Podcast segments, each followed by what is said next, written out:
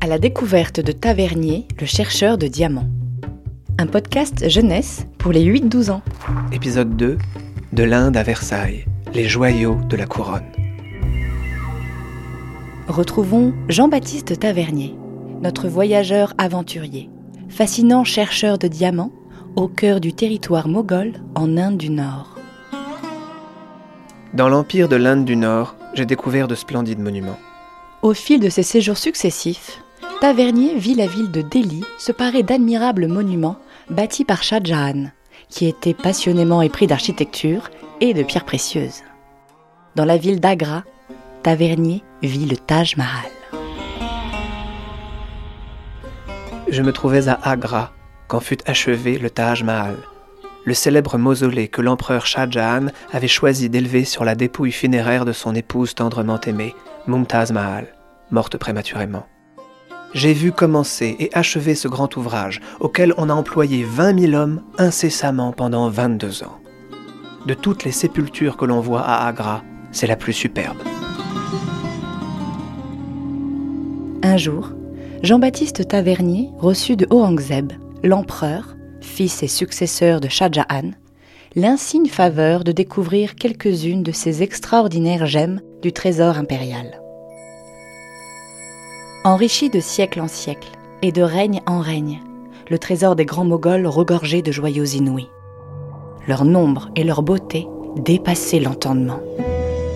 C'était un beau jour de novembre 1665. Sitôt que je fus arrivé à la cour, les deux courtiers des joyaux du roi m'accompagnèrent devant Sa Majesté.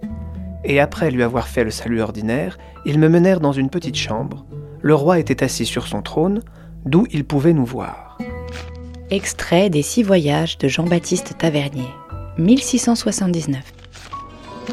Je trouvai dans cette chambre Akel Khan, chef du trésor des joyaux, lequel, dès qu'il nous eut vus, alla faire quérir les joyaux qui furent apportés après que l'on les eut découverts, que l'on eut compté par trois fois toutes les pièces, on en fit faire une liste par trois écrivains qui étaient là.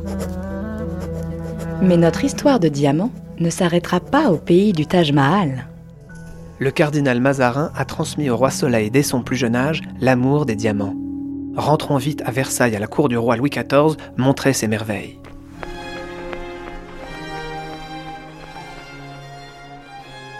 En automne 1668, le négociant Jean-Baptiste Tavernier rentre de son cinquième voyage en Orient.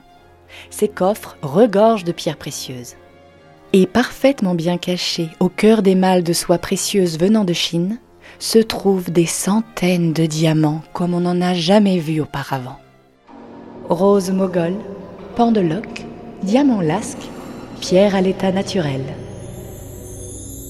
Pourvu que le roi Soleil m'achète des diamants le roi Louis XIV, fin connaisseur et grand collectionneur, achète immédiatement plus d'un millier de ces diamants à Tavernier pour ses fastes de cour. Ils sont les instruments préférés de son pouvoir. Tout le monde est content. Le roi Soleil les a achetés à moitié prix du marché parisien et Tavernier a fait une belle plus-value. Il les a vendus bien plus cher qu'il ne les avait achetés en Inde. Ces diamants ont aujourd'hui disparu. Mais grâce à un travail d'archives et au travail des chercheurs du Muséum d'histoire naturelle, vous pourrez les retrouver. Ils ont été reconstitués au sein de l'exposition Pierres précieuses dans la Grande Galerie de l'Évolution. Parmi ces quelques mille diamants, 20 se distinguent plus remarquables que tous les autres. Nous vous les ferons découvrir dans un ultime épisode.